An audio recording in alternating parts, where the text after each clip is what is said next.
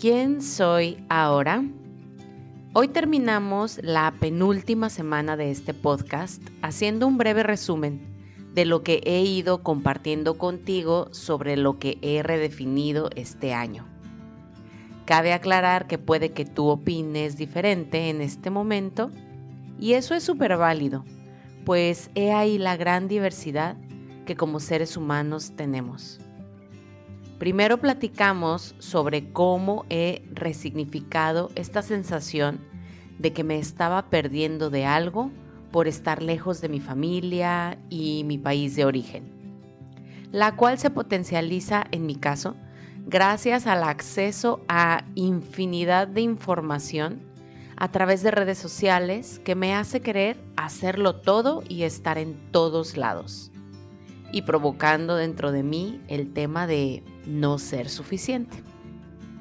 Después, te platiqué de cómo hoy en día no necesito un gran para qué, que en lo pequeño también hay impacto hacia mí y hacia otros y que quiero reenfocarme en la diversión del camino más allá que la ambición de la meta. Y por último, platicamos sobre la mente y su poder de echar cuentos, sintiéndome capaz hoy en día de reconocer que no todo lo que pienso es verdad, que mucho de mi plática interna es reacción del miedo y del ego y que puedo regresar a ser mi mejor porrista cada que lo decido. Finalmente, hoy quiero cerrar esta serie de reflexiones con la analogía del barco a la deriva. Y es que en todo el tema de desarrollo personal que tanto he invertido en mí, llegué a escuchar que la vida es como ir en barco y que si no sabes a qué puerto quieres llegar, siempre estarás destinado a ir a la deriva, sin rumbo, perdido en el vasto océano. Y esto me explotaba la cabeza. Me hacía sobrepensar el cómo tenía que tener un punto claro, preciso y medible de llegada. Y es que este año he estado lo más a la deriva que he estado en mi vida. Este año ha estado lleno de incertidumbre y esta se ha convertido en mi compañera de viaje, a quien por fin estoy dejando de verla con resentimiento y le estoy haciendo espacio en el carro conmigo.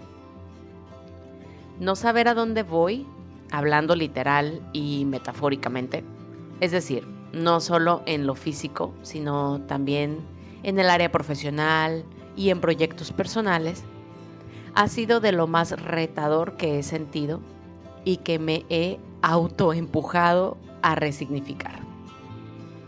Esto porque llegaba un punto en el que me sentía asfixiada por no tener claridad porque ha habido otros factores externos, como mi pareja, los procesos de gobierno, e internos como mi mera indecisión, que han intervenido en la toma de mis decisiones de este año. Y eso, como he confesado en otros episodios, me enfrenta al amigo de muchas, la necesidad de control. Así que ya, me rindo Qué linda esta rendición. Veo el estar a la deriva no como estar perdida, sino como estar en proceso de reencontrarme. Veo al vacío como una oportunidad de llenar con todo lo nuevo. Veo a la incertidumbre como un amigo necesario que viene a quitarme todas las capas de lo que no soy para ayudarme a alinear mi parte humana con mi parte energética auténtica. Ay, y esto me sigue dando un montón de miedo.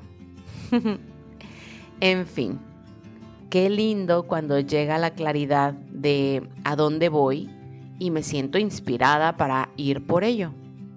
Pero también voy quitándole la etiqueta de mala a la incertidumbre. Intento día a día reducir mi necesidad de tener un destino bien estructurado y planeado porque eso me genera preocupación. Y voy eligiendo cada vez más el solo estar aquí, haciendo que la meta y el sueño más grande sea el apreciar, agradecer y disfrutar el momento en el que estoy hoy, estando tranquila por no saber a ciencia cierta qué sigue para el mañana. Qué gusto encontrarnos en la misma sintonía hoy, recordando que la vida es tan solo un juego de colores. Agradezco de corazón tus comentarios a lo que hoy has escuchado, por lo que puedes contactarme a través de un mensaje por Instagram y unirte a nuestro canal de difusión en la misma aplicación para seguir en armonía.